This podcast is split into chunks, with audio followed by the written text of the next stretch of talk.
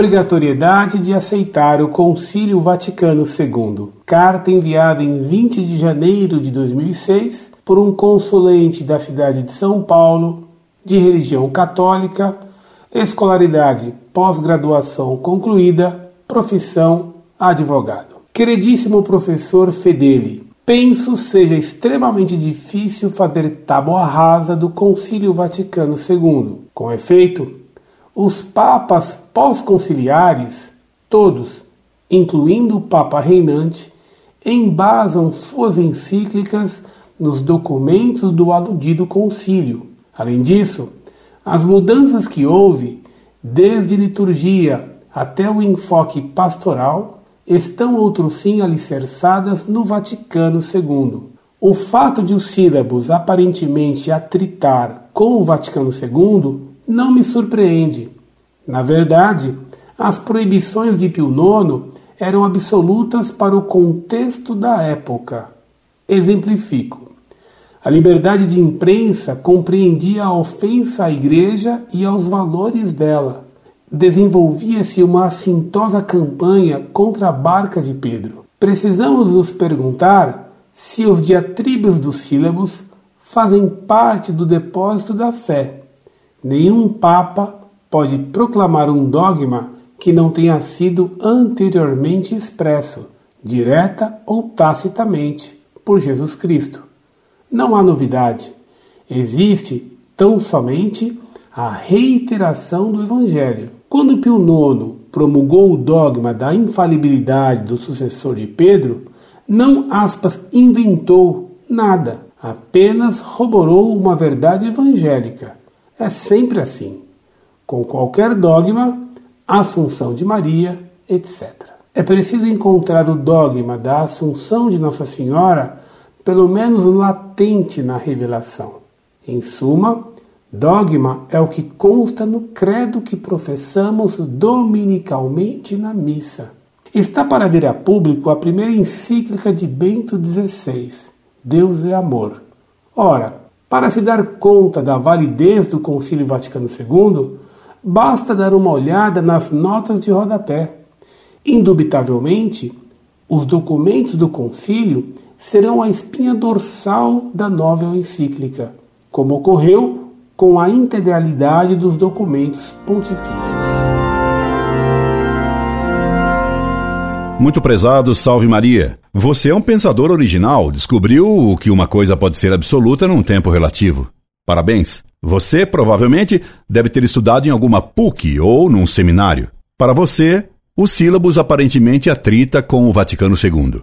Para o cardeal Ratzinger, o Concílio Vaticano II, pela Gaudium et Spes, era o antissílabus. O cardeal Ratzinger, em um de seus livros, escreveu o seguinte ao analisar a Gaudium et Spes. Se se deseja emitir um diagnóstico global sobre este texto, poder-se-ia dizer que significa, junto com os textos sobre a liberdade religiosa e sobre as religiões mundiais, uma revisão dos sílabos de Pio IX, uma espécie de antissílabos. Cardeal Joseph Ratzinger, Teoria dos Princípios Teológicos. Editora Herder, Barcelona, 1985, página 457. E em seguida escreveu o ainda Cardeal Ratzinger. Contentemo-nos aqui com a comprovação de que o documento desempenha o papel de um antissílabus e, em consequência, expressa a intenção de uma reconciliação oficial da Igreja com a nova época estabelecida a partir do ano de 1789. Cardeal Joseph Ratzinger, OP, cite página 458. Como péssimo conhecedor de história, você me diz que no tempo dos sílabos, a liberdade de imprensa compreendia a ofensa à Igreja e aos valores dela. Desenvolvia-se numa assintosa campanha contra a barca de Pedro. Hoje a mídia respeita a verdade católica e a igreja, não é? A Rede Globo, a revista Isto É e etc. A mídia é devota e respeita a verdade católica e não difunde mentiras e calúnias contra a igreja. Meu caro, você vive na lua. Já Santo Agostinho dizia que o erro e a mentira não têm o direito de serem propagados.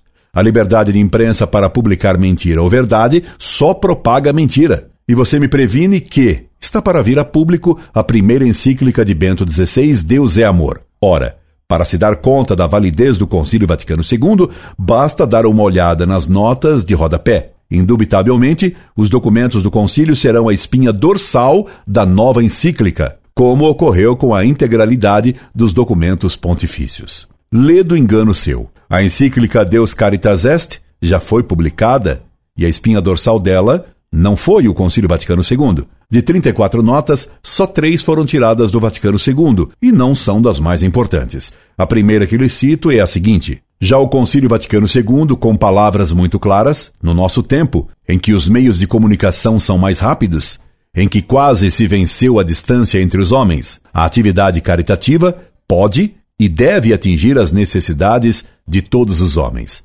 24. Decreto sobre o apostolado dos leigos. Apostolicam Actuositatem. 8. Esta é a constatação altamente teológica que só um concílio como o Vaticano II poderia ter notado. O mundo ficou pequeno. E a caridade cresceu? Só cresceram os crimes e a degradação. Ainda outro dia se noticiou pelo Vaticano que há 860 milhões de crianças abandonadas no mundo. Outra nota importante para sua espinha dorsal é esta. Justamente o pôs em relevo o Concílio Vaticano II. Entre os sinais do nosso tempo, é digno de especial menção o crescente e inelutável sentido de solidariedade entre todos os povos. 25. Decre sobre o apostolado dos leigos Apostolicam Actuositatem. 14. A solidariedade crescente e inelutável no mundo atual é realmente o sinal destes tempos de homens-bomba, de terrorismo e violência, assim como de guerras terríveis. Talvez seja essa solidariedade crescente e inelutável que explique a enorme tsunami de paz que assola o mundo hoje, com sequestros, assassinatos, estupros, torturas, abortos, martírios e genocídios. Também, só um concílio com óculos pastorais poderia inverter tantos sinais dos tempos. Finalmente, a última citação do Concílio Vaticano II, na encíclica de Bento XVI, a única importante, tirada do Vaticano II, defende a liberdade de religião, que fora condenada por todos os papas anteriores ao Vaticano II.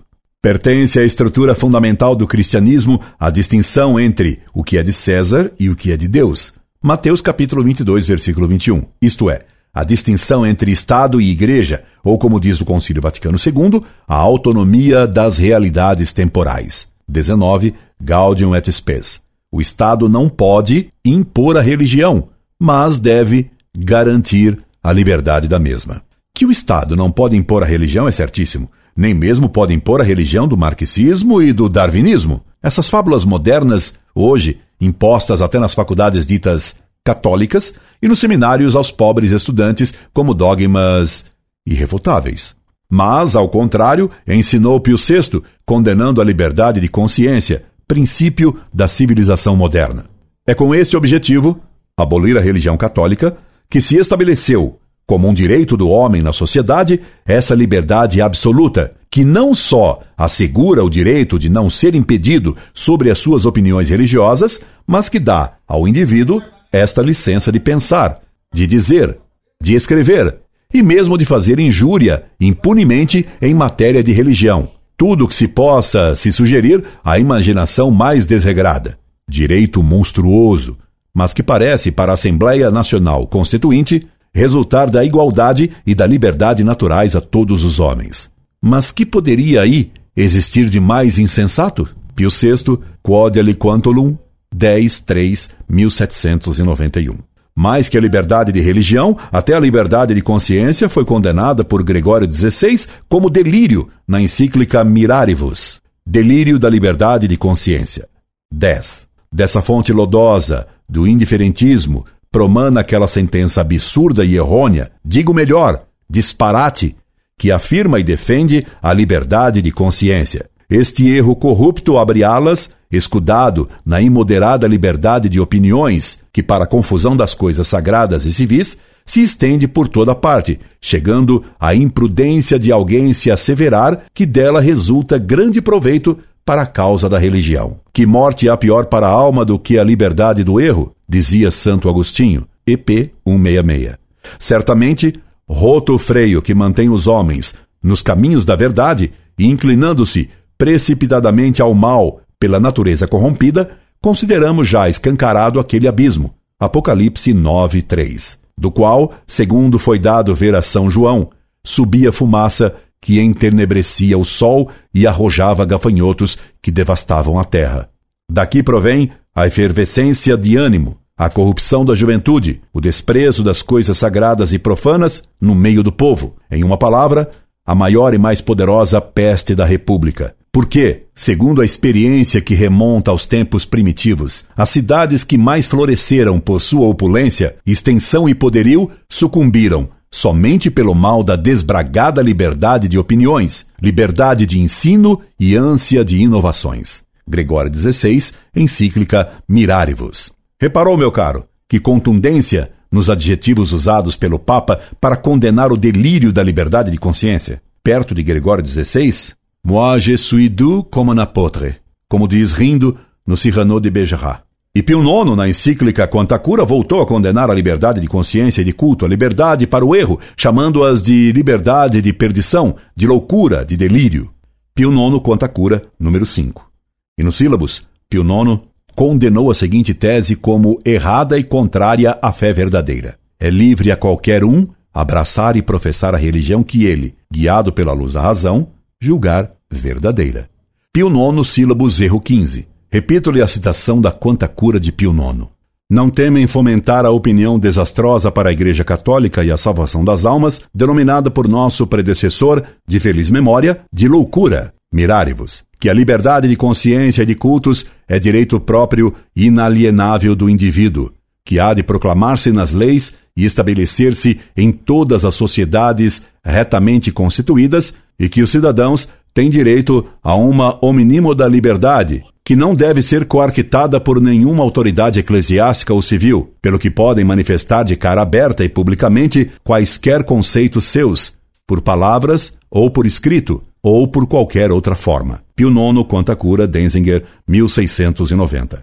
Haveria que citar ainda vários outros documentos do magistério ordinário que tratam da liberdade de religião, como, por exemplo, a encíclica Libertas Prestantissima de Leão XIII, que ensina, e principalmente, a propósito dos indivíduos, examinemos esta liberdade tão contrária à virtude da religião, a liberdade de culto, como lhe chamam, liberdade que se baseia no princípio de que é lícito a cada qual professar a religião que mais lhe agrade, ou mesmo não professar nenhuma. É por isso que oferecer ao homem a liberdade de que falamos é dar-lhe o poder de desvirtuar ou abandonar impunemente o mais sensato dos deveres, afastando-se do bem imutável, a fim de se voltar para o mal. Isto, já o dissemos, não é liberdade, mas uma depravação da liberdade e uma escravidão da alma na abjeção do pecado. Leão 13, Libertas Prestantíssima, número 13. Veja bem, meu caro, o que ensinou o Magistério Supremo de modo ordinário e que aceito, clamando Viva o Papa. A liberdade de culto, a liberdade de religião é depravação da liberdade, é escravidão da alma na abjeção do pecado. Como conciliar esse ensinamento contínuo e perene da Igreja com a liberdade de religião pregada pelo Vaticano II? Não há como conciliar. A solução desse problema está em reconhecer que o Vaticano II não foi infalível. Foi falível e errou.